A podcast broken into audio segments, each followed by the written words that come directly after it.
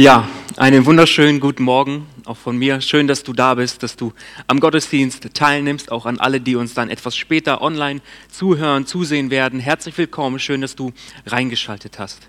Ähm, wenn du mich nicht kennst, ich heiße Marc, ich bin Pastor in Ausbildung in dieser Gemeinde und ich freue mich total, dass ich heute Morgen zu dir sprechen darf über etwas, was mir ein Herzensanliegen ist, über etwas, was mir eine Leidenschaft ist und das ist das Wort Gottes.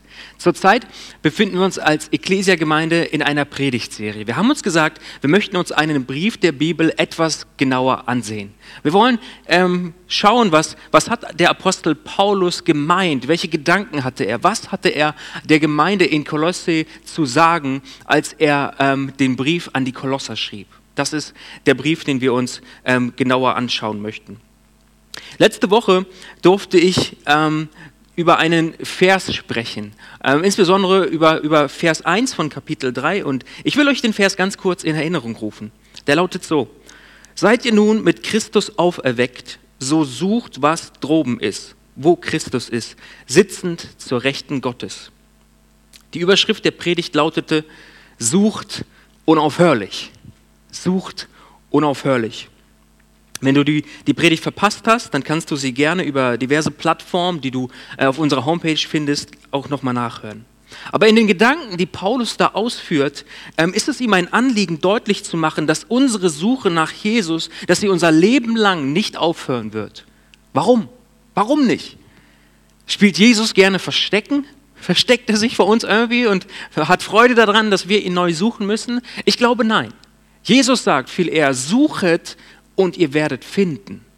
Klopft an und euch wird aufgetan werden. An Jesus liegt es nicht. Aber so oft, glaube ich, liegt es an uns. Liegt es an uns, dass wir Jesus verstecken halten in den To-Dos, in den Agenten, in den Dingen, in den, in den Beschäftigungen unseres Lebens, die, die ja da sind. Und es ist auch gut und wichtig, dass sie da sind, aber das Wichtige ist, was Paulus aussagen möchte. Er sagt, suche in all diesen Dingen weiterhin Jesus. Verliere ihn nicht aus deinem Blickfeld. Seh ihn in deinem Leben, laufe ihm nach. Genau das beschreibt ja die Bibel so oft, wenn sie von Nachfolgern spricht, von Jüngern, von Lernenden. Die Jünger von Jesus, die mit ihm, die ganz nah an ihm dran waren, die haben das hautnah erlebt. Was es bedeutet, Jesus nachzufolgen. Wenn Jesus von Stadt zu Stadt ging, wenn er, wenn er sie gelehrt hat, wenn er ihnen etwas beibringen wollte. Sie waren Nachfolger. Und so müssen auch wir nachfolgen, indem wir Jesus immer wieder sehen. Dass wir ihn nicht aus den Augen verlieren. Mit ganzem Einsatz von Willen und Kraft sollen wir suchen. Und dann haben wir über dieses Wort droben nachgedacht. Ja, was heißt das denn droben? Droben ist dort oben. Und dort oben finden wir den Himmel und der Himmel ist ein Bild für die Wirklichkeit Gottes, für Gottes Dimension, für seine Wirklichkeit, Seins- und Lebensrealität. Und wir haben darüber nachgedacht, dass wir ja Sinne bekommen haben von Gott. Sinne bekommen haben, um diese Welt um uns herum wahrzunehmen. Wir können hören, hören, sehen, schmecken, fühlen, riechen. Das ist alles wunderbar. Aber es braucht einen Sinn, um die Wirklichkeit Gottes wahrzunehmen. Und diesen Sinn, den bekommen wir von Gott und der lautet Glaube. Durch Glaube haben wir Zugang zu Gottes Realität. Das ist das, was er uns gibt. Vergangene Woche erwähnte ich, dass die geistliche Bedeutung des Suchens und Trachtens, wovon die Bibel häufig spricht, was droben ist, ist, dass wir unseren früheren Lebensstil abgesagt und ein völlig neues und von Gott verändertes Leben begonnen haben. Das Thema dieser Predigt wird das sein. Und ich habe ihr folgende Überschrift gegeben, kleidet euch neu ein. Kleidet euch neu ein. Ich habe erst überlegt, ob ich, ob ich die, Überschrift lauten lasse, zieh dich um. Ja, weil das ist so ein Satz aus meiner Kindheit. Ich weiß nicht, ob du das auch kennst, ob du so ein modebewusster Mensch bist oder nicht. Ich eigentlich nicht so. Bei mir ging das wie folgt. Morgens aufstehen, das, was oben liegt, wird genommen. Das T-Shirt, was oben liegt, das wird angezogen. Die Hose, die oben liegt, die wird angezogen. Und es kam nicht selten vor, dass ich am Sonntagmorgen runterkam zum Frühstückstisch und meine Schwestern und auch meine Mutter gesagt haben, Marc, ist das dein Ernst? Zieh dich um komm mit, ich zeig dir, was du anziehen, das passt viel besser, ja, weil ich habe auch gestreift mit kariert angezogen und so, war mir vollkommen egal, ja. Ähm, aber wir, wir lassen es mal so, kleidet euch um, kleidet euch um. Darüber möchten wir heute nachdenken. Wenn ich Jesus in und mit meinem Leben suche, wenn ich sage, ja, ich will mein Bestes tun, ich will Jesus sehen in meinem Leben, ich will ihm nachfolgen, ich will ihm nachlaufen, wenn ich das tue, hat das irgendwelche Auswirkungen auf mich? Und wenn ja, welche? Und in einem weiteren Schritt gefragt, sind diese Auswirkungen ein Zeichen dafür, dass ich noch auf der Suche bin? Kann das so ein, so ein Indikator sein, wenn ich merke, in meinem Leben tut sich was? Mein Leben verändert sich. Ja, ich bin noch auf dem Weg. Ich halte den Kurs. Ich bin noch hinter Jesus. Ich bin ihm hinterher. Interessante Fragen, wie ich finde. Alles, was Paulus den Kolossern zuvor als ihre neue Wirklichkeit vor Augen gestellt hat, was wir letzte Woche so besprochen haben in den ersten vier Versen von Kapitel 3, das soll nun gelebt werden. Jetzt kommt sozusagen die Praxis zur Theorie hinzu. Jetzt geht es darum, das, was gehört und verstanden wurde, im eigenen Leben umzusetzen. Dafür gibt Paulus klare Anweisungen. Und ich muss sagen, an manchen Stellen ist Paulus erschreckend klar in dem, was er sagt, wie er es formuliert, wie er es ausdrückt. Lasst uns mal Kolosser Kapitel 3 ab Vers 5 lesen. Ich lese uns das vor. Da schreibt Paulus, so tötet nun die Glieder, die auf Erden sind. Unzucht, Unreinheit, schändliche Leidenschaft, böse Begierde und die Habsucht, die Götzendienst ist. Wow, das fängt schon heftig an, oder? Es ist sehr, sehr wichtig, dass wir diese Stelle, dass wir sie nicht missverstehen, okay? Deswegen hör bitte genau zu, denn weißt du was? Jesus sagt in Matthäus 5, Vers 30 etwas ganz Ähnliches. Und ich weiß manchmal, wenn ich diese Stelle gelesen habe, da, da hatte ich Fragezeichen und, und ich war mir nicht sicher, wie ist das gemeint? Das ist so, so radikal. Jesus sagt in Matthäus 5, Vers 30, wenn dich deine rechte Hand verführt, so hau sie ab und wirf sie von dir. Es ist besser für dich, dass eins deiner Glieder verderbe und nicht der ganze Leib in die Hölle fahre. Puh, schwere Worte. Was ist das für ein Anspruch? Wie ist das zu verstehen? Fordern Jesus und auch Paulus nun allen Ernstes, dass ein Mensch sich selbst verstümmeln soll, um nicht zu sündigen? Ist es das, was, was sie wollen? Ist das, was die Bibel fordert, dass, dass man so weit geht, wie das hier gefordert wird? Hör gut zu, nein, auf keinen Fall. Niemals nie möchte Gott oder fordert Jesus oder Paulus, dass wir uns selbst verstümmeln, dass wir, dass wir unseren, unseren Körper zerstören, um, um diesem Anspruch gerecht zu werden. Das ist auf keinen Fall so. Es ist keine Aufforderung, dass du dir selber Schmerzen antust oder sonst irgendwelche Dinge.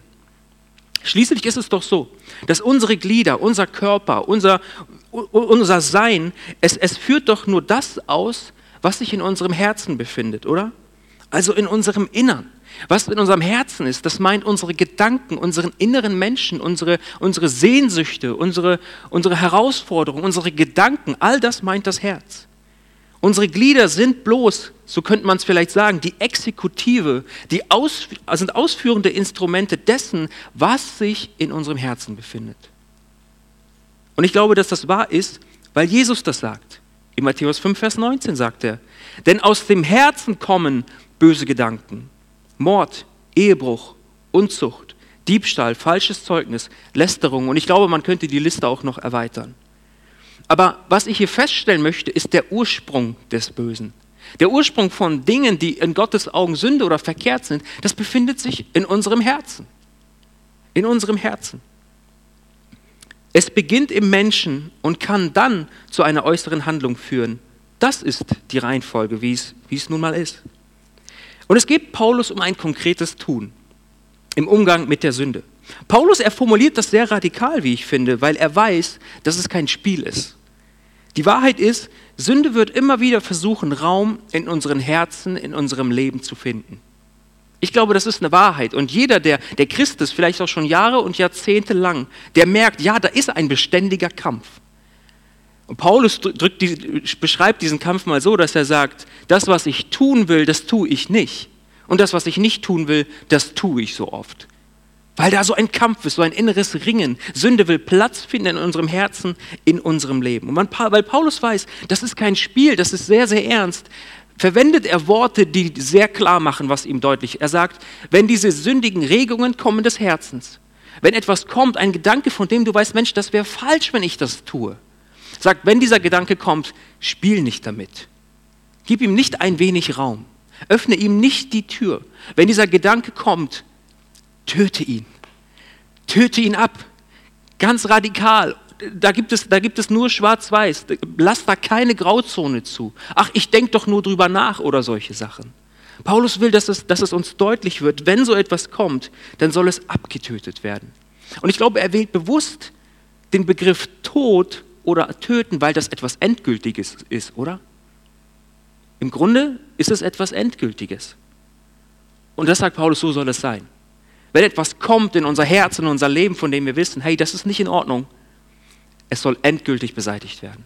Es soll keinen Raum finden in unserem Leben. Wir müssen das ganz aktiv tun.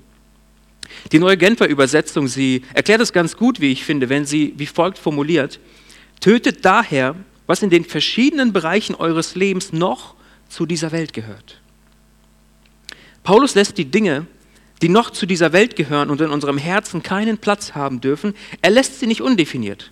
Paulus sagt nicht, das ist so und sieht zu, was, was damit gemeint sein könnte, sondern sagt, ich will euch ein paar Beispiele geben. Und er sagt, Unzucht, Unreinheit, schändliche Leidenschaft, böse Begierde und die Habsucht, die Götzendienst ist. Das sind ein paar Beispiele, die er nennt. Drei Verse weiter, in Vers 8, ergänzt er diese Liste. Und er sagt, Zorn, Grimm, Bosheit, Lästerung, schandbare Worte aus eurem Mund, all das gehört dazu. Jetzt könnten wir Folgendes tun. Wir könnten jeden einzelnen dieser Begriffe und wir könnten der Liste noch Begriffe hinzutun. Wir könnten diesen Begriff nehmen und sagen, okay, was meint das und was meint es nicht. Wir könnten anfangen, ihn auszupacken, in, im, im, Griechischen zu schauen, Wörterbücher wälzen und so weiter und so fort. Und, und wir könnten da sehr, sehr viel Zeit und Energie hinein investieren. Aber ich glaube, natürlich würde das den Rahmen so einer Predigt sprengen. Aber was ich dir an dieser Stelle sagen möchte, ist Folgendes. Du musst keinen Sündenkatalog auswendig lernen, um beurteilen zu können, was Sünde ist oder was nicht. Versteh mich an dieser Stelle bitte nicht falsch. Äh, natürlich ist es nützlich und es ist gut zu wissen, wovon die Bibel sagt, was verkehrt ist und was richtig ist. Was vor Gottes Augen Sünde ist und was nicht Sünde ist. Das ist gut zu wissen und das, das, das Wissen bekommen wir, wenn wir uns mit dem Wort Gottes auseinandersetzen, wenn wir es lesen. Aber Folgendes darfst du auch wissen. Wenn du zu Gott gehörst, dann lebt sein Heiliger Geist in dir. Gottes Geist lebt in dir. Und wenn du mit einem ehrlichen Suchen zu Gott kommst und sagst, Gott, ich will mein Leben in Reinheit vor dir leben, ich will mein Leben so leben, dass es dich ehrt, weißt du, was der Heilige Geist tun wird? Er wird mit dem Finger in deinem Leben auf Dinge zeigen, die nicht in Ordnung sind. Aber auch nur dann, wenn du es zulässt. Du kannst deine Augen davor verschließen und sagen, Gott, ich will das gar nicht. Ich bin zufrieden mit dem, wie es gerade ist. Ja, Gott, ich weiß, vielleicht lebe ich gerade in faulen Kompromissen und ich tue Dinge, die dir nicht gefallen. Und ich merke ja, dass du mich auf etwas aufmerksam machen möchtest, aber ich will es nicht sehen. Das kannst du für dich entscheiden. Du kannst deine Augen vor Dingen verschließen, die Gott dir zeigen möchte in deinem Leben. Aber was der Geist Gottes auf jeden Fall tun möchte, ist, und was er immer tun wird, wenn du ehrlich danach suchst und danach fragst, er wird dir Dinge zeigen in deinem Leben ein wenig den, den Finger in die Wunde legen und sagen, hey, da ist etwas nicht in Ordnung. Kann ich dir helfen, das in Ordnung zu bringen? Wollen wir das gemeinsam anpacken, dass, dass, dass diese Dinge in Ordnung kommen? Das ist das, was der Heilige Geist tut in unserem Leben. Und die Bibel hat einen Begriff dafür. Die Bibel, sie nennt das Überführen. Überführen. Vielleicht, wenn du dieses Wort hörst, kommen Erinnerungen hoch in deinem Leben wo du mal überführt wurdest vom Heiligen Geist, von Dingen, die nicht in Ordnung waren. Überführen. Nicht abführen. Gott nimmt uns nicht gefangen und steckt uns in eine Zelle, damit wir unsere Strafe absitzen. Diese Überführung, die, die, von der die Bibel spricht, meint auch nicht, ich werde überführt von der Sünde anderer. Oh, was habe ich für einen klaren Blick dafür bekommen, was die anderen so an falschen Dingen tun und Sünde haben. Nein, nein, nein. Das meint nicht du, dir wird gezeigt, was andere verkehrt machen. Überführen meint, du bekommst Erkenntnis darüber, was in deinem Leben nicht stimmt. Was in deinem Leben nicht in Ordnung ist, in deiner Beziehung mit Gott. Gott schenkt dir einen klaren Blick darauf. Er überführt dich, er schenkt dir Sündenerkenntnis. Und dieses, dieses Erkenntnis, was vielleicht nicht in Ordnung ist in unserem Leben, soll uns nicht von Gott weg, sondern immer zu Gott hintreiben. Denn bei ihm gibt es vollkommene Vergebung. Amen. Wie oft habe ich das in meinem Leben erlebt? Wo, wo Gott seinen sein Finger in wunde Punkte in meinem Leben gelegt hat. Das Einzige, was ich tun konnte, ist, ich, das Gott ganz hinzulegen und zu sagen, Gott, nimm es weg. Nimm es weg. Was soll ich denn jetzt vor dir weglaufen? Du kennst es doch eh. Und du kennst mich doch. Und du kennst die Motive meines Herzens und all diese Dinge. Das hat mich hingetrieben zu Gott. Ich habe gesagt, Gott, du hast es mir gezeigt. Ich will reinen Tisch machen mit dir. Das ist der Sinn und Zweck von, von, von Sündenerkenntnis, von Überführung.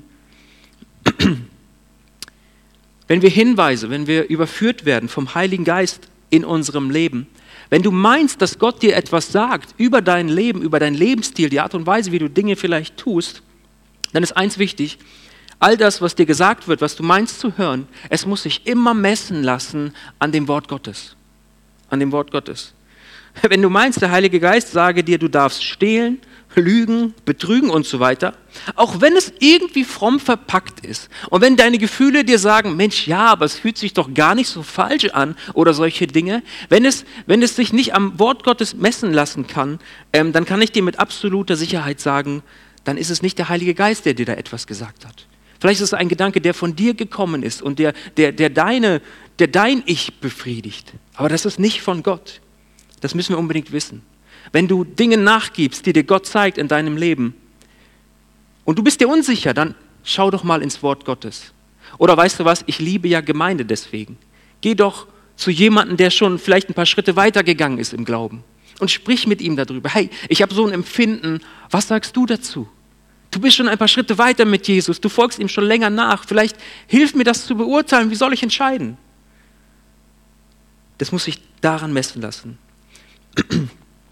Wenn wir, auf welchem Weg auch immer, Sünde in unserem Leben erkennen, vorhin nannte ich es so, die, die sündigen Regungen unseres Herzens oder sündige Gedanken, wie können wir sie abtöten? Okay, Angenommen, ein Gedanke kommt, von dem ich ganz genau weiß, hey Marc, das, das darfst du niemals tun, das ist falsch. Allein das zu denken, boah, was ist, was ist los mit dir? Ja? Wenn so ein Gedanke kommt, wie werde ich ihn los?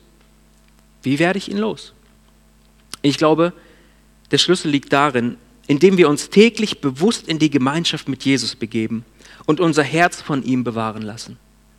Das ist der einzige effektive Weg.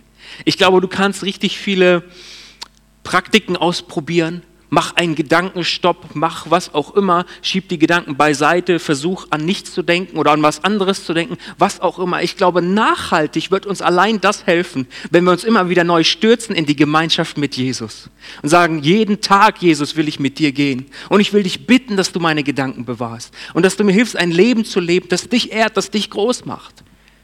Und da sind wir wieder bei dem Thema, worüber wir letzte Woche nachgedacht haben. Sucht unaufhörlich. Um Sünde nachhaltig so in unserem Leben abtöten zu können, wie Paulus es sagt, dass sie nicht Raum findet in unserem Leben, das wird niemals funktionieren in der Trennung von Gott, in der Trennung von Jesus, sondern einzig und allein immer nur mit ihm.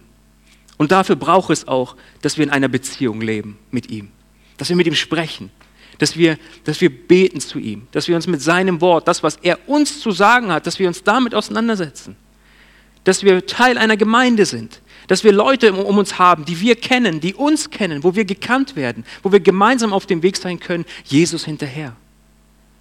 Es lebt aus der Beziehung. Weiter im Text und, zu, und um zu verdeutlichen, was im Leben eines Menschen auf geistlicher Ebene geschehen ist, der Jesus angenommen hat, gebraucht Paulus ein, ein sehr schönes Bild, wie ich finde. In Vers 9 heißt es, belügt einander nicht. Denn ihr habt den alten Menschen mit seinen Werken ausgezogen. Was haben wir ausgezogen? Ich kann mich da irgendwie nicht dran erinnern, dass ich bei meiner Bekehrung aufgefordert wurde, irgendwas auszuziehen. Paulus, was ist hier gemeint? Der alte Mensch, der alte Mensch meint unser altes, in der Sünde dieser gefangenen, gefallenen Welt und von Jesus noch nicht erlöstes Ich. Es ist unser altes Ich. Dieses alte Ich konnte gar nicht anders, als mit seinen Gliedern Werke der Sünde zu tun. Mit anderen Worten, dieses alte Ich konnte aus eigener Kraft vor Gott niemals bestehen. Und genau dieses alte Ich wurde ausgezogen. Dieses alte Ich, es wurde abgelegt und beseitigt. Es befindet sich nicht mehr an mir und hat mit mir gar nichts mehr zu tun. Es ist weg und zwar für immer. Was für eine Befreiung, oder? Vielleicht hast du das in deinem Leben erlebt. In der Regel ist es doch so, dass Dinge mit der Zeit einfach älter werden, oder? Das liegt in der Natur der gesamten Schöpfung. Alles auf dieser Erde und auch wir Menschen, wir werden älter. Und das ist ein Zeichen dafür, dass alles vergänglich ist. Alles wird älter. Aber ich denke, etwas wird vor allen Dingen dann sehr schnell alt, wenn es etwas Neues gibt, oder? Wenn ein Update kommt, wenn eine neuere Version kommt oder so. Und ich weiß nicht, äh, ich, ich habe gemerkt, ich gebrauche das zum Beispiel sehr, sehr häufig. Handys. Aber ich glaube, daran lässt sich das sehr, sehr gut deutlich machen. Ähm, ich besitze mein Handy jetzt so ein Dreivierteljahr ungefähr. Und vielleicht, wenn ich dir das zeigen würde, würdest du sagen, Mensch, Marc, guck dir meine Gurke mal an, die ist schon deutlich älter. Du hast doch noch voll das neue Handy, äh, was du da hast. Aber vielleicht würde ich dir das Handy auch zeigen und du sagst, ey Marc, ja, ist ja schön und gut, du hast das erst ein Dreivierteljahr, aber weißt du was? Der, das Nachfolgemodell ist schon ein Dreivierteljahr auch wieder raus. Und weißt du was? Der Nachfolger vom Nachfolger, der ist auch schon in der Produktion und fast, fast fertig, kommt auf den Markt. Das Handy, was was, ist super alt. Und ich glaube, genauso ist es mit Menschen, die sich retten lassen von Jesus. Der Mensch, der abgelegt wurde, er ist alt, nicht weil der Prozess der Erneuerung so lange gedauert hätte, sondern weil ein neuer Mensch geschaffen wurde. Es wurde nicht nur etwas ausgezogen und beiseite gelegt und, und mit der Zeit ist es alt geworden, sondern es ist so schnell alt geworden, weil etwas Neues angezogen wurde, weil etwas Neues gegeben wurde von Gott. Und da heißt es in Vers 10, oh, oder ich lese ab Vers 9 nochmal, Belügt einander nicht, denn ihr habt den alten Menschen mit seinen Werken ausgezogen und den neuen angezogen, der erneuert wird zur Erkenntnis nach dem Ebenbild dessen, der ihn geschaffen hat. So wie der alte Mensch all das bezeichnet, was wir in unserem unerlösten Wesen waren, so bezieht sich der neue Mensch auf unsere neue Stellung vor Gott. Du hast neue Kleider bekommen, wenn du zu Gott gehörst. Du bist ein neues Ich geworden, ein neues Wesen geworden. Und, und das, das, was es so, so kennzeichnet, ist folgendes, deine Beziehung zu Gott, sie hat sich verändert. Du bist in einer neuen Stellung vor Gott. Du bist nicht mehr fremd, sondern du bist jetzt Familie. Die Bibel sagt, wir, wir wurden zu Kindern Gottes. Wie herrlich ist es, Kind zu sein, oder? So, so ein, irgendwie so ein unbeschwertes Leben zu führen. Erst wenn man älter wird, merkt man ja, was, was das alles noch mit sich bringt, das Leben, damit das so gelingt. Ja? Ich freue, ich habe mich so sehr, so denke ich gerne zurück an meine Schulzeit, ja, wo man von der Schule nach Hause kam, man hat die Hausaufgaben gemacht, ja, ein paar, ein paar Aufgaben im Haus und dann konnte man den ganzen Tag Fußball spielen und so. Wie herrlich war das Kind zu sein. Das Essen, da musste ich mich nicht drum kümmern, das war auf dem Tisch. Wie herrlich.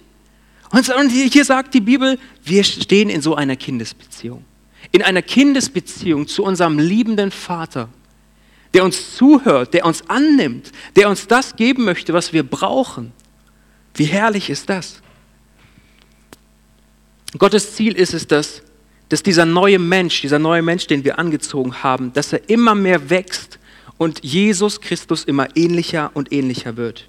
Jesus ist unser Vorbild und der Maßstab für unser Leben. Und um Jesus immer ähnlicher zu werden, müssen wir es eben auch lernen. Davon spricht ja Paulus. Von diesem Gedanken kommen wir gerade. Um Jesus ähnlicher zu werden, müssen wir es lernen, Sünde abzutöten. Müssen wir es lernen, ihr keinen Raum und keinen Platz in unserem Leben zu geben. Wenn Sünde in unserem Herzen anklopft, ihr nicht zu öffnen, sie nicht hineinzulassen, sondern, ich sag's mal mit meinen Worten, ihr mit einem kräftigen Tritt in den Hintern Lebewohl zu sagen. Das ist etwas, was wir lernen müssen. Das ist etwas, wovon, wovon Paulus sagt, wenn ihr das tut, wenn ihr das lernt, wenn ihr das mehr und mehr macht in eurem Leben, werdet ihr Jesus immer ähnlicher. Diese neue Schöpfung, von der Paulus spricht, ähm, heißt es in Vers 11 weiter, beziehungsweise ich lese es nicht, aber es wirkt sich aus. Dieses neue Leben, es hat eine Auswirkung. Da gibt es keine Unterschiede mehr der Nationalität, der Kultur oder der sozialen Schicht. Das zählt alles nicht mehr. Es kommt allein auf die Beziehung zu Jesus an. Bezüglich unserer Stellung vor Gott sind alle Gläubigen gleich. Gott macht da keine Unterschiede. Und weißt du was?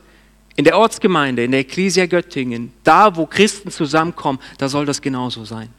Da soll ein Mensch unabhängig von seiner Herkunft, unabhängig von seinem, von, von, von, von allem eigentlich, soll er gesehen werden als Mensch und geliebt werden. Das bedeutet nicht, dass es in der Gemeinde keine Unterschiede gäbe. Wir alle sind doch so unterschiedlich geschaffen, oder? Wir haben unterschiedliche Fähigkeiten, Begabungen, Talente. Ich bin so dankbar dafür, dass so eine Vielfalt vorherrscht in der Gemeinde. Und das ist auch gut so. Und lasst es mich mal so sagen, was Paulus, meine ich, hier in Vers 11 ausdrücken möchte. Menschliche Unterschiede würden Gott nie dazu verleiten, Menschen unterschiedlich zu behandeln. So ist Gott. Und Paulus fährt fort, indem er erklärt, wie es sich innerhalb der Gemeinde so lebt mit diesen neuen Kleidern. Wenn wir neue Kleider bekommen haben, neu eingekleidet wurde, hey, wie lebt sich's damit? Hat sich etwas verändert in unserem Leben? Und er definiert wieder. Er sagt, so zieht nun an, als die Auserwählten Gottes, als die Heiligen und Geliebten, herzliches Erbarmen. Herzliches Erbarmen. Wird dein Herz noch bewegt von Mitgefühl über die Not anderer? Und erbarmst du dich und hilfst? Weiter sagt er Freundlichkeit. Ich will dich fragen, ist Freundlichkeit in deinem Wesen verankert? Gehört es zu dir?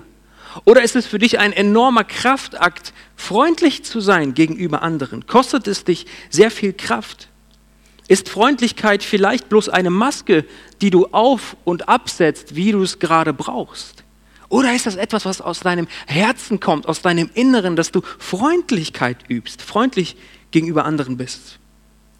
Dann sagt er Demut.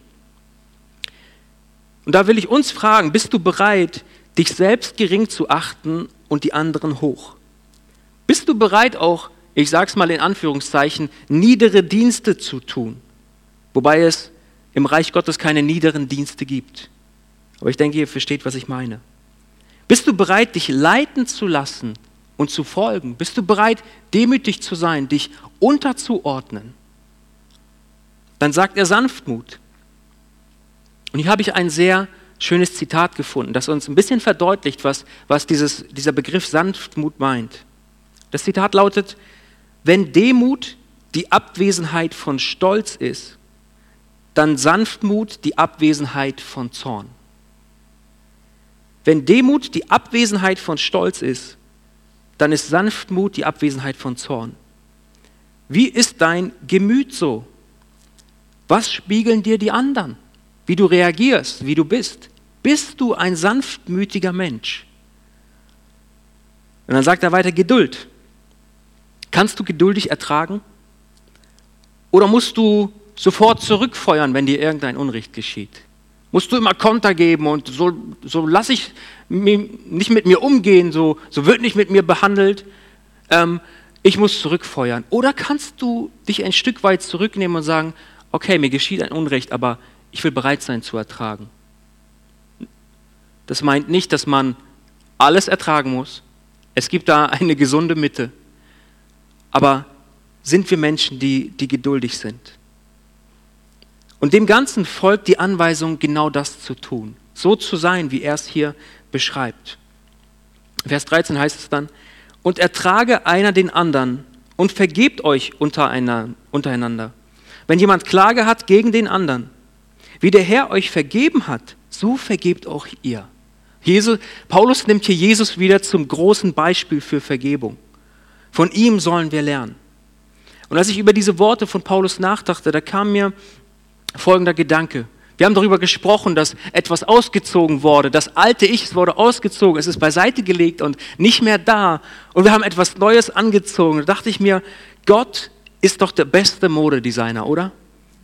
Er schafft Kleidung, neue Kleidung, nicht für unser Äußeres. Ich glaube, das, das, das, das können so viele, ja. So viele können Kleidung für unser Äußeres schaffen. Immer wieder gibt es neue Mode, gibt es neue Trends, gibt es neues, was auch immer. Aber weißt du, was Gott schafft? Und das kann nur er. Er schafft neue Kleidung für deinen inneren Menschen, für meinen inneren Menschen. Er schafft neue Kleidung, die unser Wesen verändert, unser Sein verändert. Das kann nur Gott. Meine Frage an dich heute Morgen ist, hast du dein Inneres bereits umkleiden lassen von Gott? Kannst du sagen, ja, es gibt ein altes Ich irgendwo, ich weiß, ich habe es ausgezogen, ich habe ein neues Ich angezogen und jetzt gerade befinde ich mich da, dass Gott mir hilft, dieses neue Ich immer wieder zu erneuern, immer wieder rein und sauber zu halten. Hast du dein altes Ich ausgezogen und dir von Gott ein neues Ich schenken lassen. Nur diese neue Schöpfung, die wir dann sind, wovon die Bibel spricht, hat die Kraft, alles abzutöten, was uns schaden möchte und von Gott trennen möchte. Deshalb frage ich dich, wie steht es um dein Herz? Wir haben aus der Bibel gesehen, in unserem Herzen fangen so oft, fangen eigentlich immer die Dinge an, die uns schaden wollen. Von welchen Gedanken, Sehnsüchten, Wünschen und Absichten ist dein Herz erfüllt? Und gibt es Dinge, die du mit Gott ins Reine bringen solltest? Ich will sagen, heute hast du die Möglichkeit. Heute ist der Tag, an dem du dich neu einkleiden solltest. Und wenn du neu eingekleidet bist, vielleicht ist heute der Tag für dich, dass du sagst, Gott, ich habe diese neuen Kleider bekommen. Können wir noch mal gemeinsam schauen, ob noch alles sitzt und passt und ob es sauber ist? Ich lade uns ein, lasst uns doch gemeinsam unsere Augen schließen. Und ich glaube, dass es wichtig ist, dass wir, wenn wir Botschaften über Gottes Wort hören, dass wir darauf reagieren. Und du darfst für dich entscheiden, wie, wie stehst du vor Gott, wie, wie sieht es aus um dein Herz vor ihm. Gibt es Dinge, gibt es Gedanken, gibt es Sehnsüchte oder vielleicht auch schon, schon erste Taten, die du getan hast, von denen du weißt, hey Gott, das ist nicht in Ordnung vor dir. Ich will dir sagen, Gott, er hat dir ein neues Ich gegeben. Er hat dir neue Kleider gegeben. Du bist heilig vor ihm und es gebe nichts, was, was dich trennen kann von ihm, wenn du bereit bist, es aus dem Weg zu räumen. Du darfst gerade jetzt in deinem Herzen eine Entscheidung treffen. Gott und, und, und Gott sagen, dass du, dass du ins Reine kommen möchtest mit ihm. Triff die Entscheidung in deinem Herzen und ich möchte dich von hier vorne einfach segnen und für dich beten. Danke, Herr, dass wir wissen dürfen, wir sind neu geworden durch dich. In der Verbindung, in der Beziehung zu dir leben wir und du hast uns neue Kleider geschenkt. Danke, dass wir deine Kinder sein dürfen und dass du uns immer wieder neu, neu schaffst und dass du uns erneuerst, Herr. Und Gott, ich bete um, um unsere Gedanken, ich bete für unsere Herzen, dass du sie bewahrst durch die Kraft deines Heiligen Geistes dass du, dass du deine Bewahrung in unser Leben hineingibst und dass wir die Fähigkeit haben, wenn, wenn Anfeindungen kommen, wenn, wenn böse Gedanken kommen, Schlechtes kommt, Herr, das abzutöten in unserem Leben und dem keinen Raum zu geben. Weil wir ein Ziel haben. Wir haben ein Ziel und das ist ein Leben zu leben zu deiner Ehre. Danke Gott, dass, dass du vor Sünde nicht zurückschreckst und auch uns deswegen irgendwie anders behandelst, sondern du bist der Gott, der bereit ist zu vergeben, der bereit ist wiederherzustellen und zu heilen. Und du nimmst uns immer wieder an, das ist so gut. Niemand ist wie du, niemand ist mit dir vergleichbar. Und Herr, wir lieben dich von ganzem Herzen. Danke, dass wir wissen dürfen, ein Leben in Fülle, es ist mit dir möglich, weil du uns ein neues geschenkt hast. Amen. Amen. Ich wünsche euch Gottes Segen.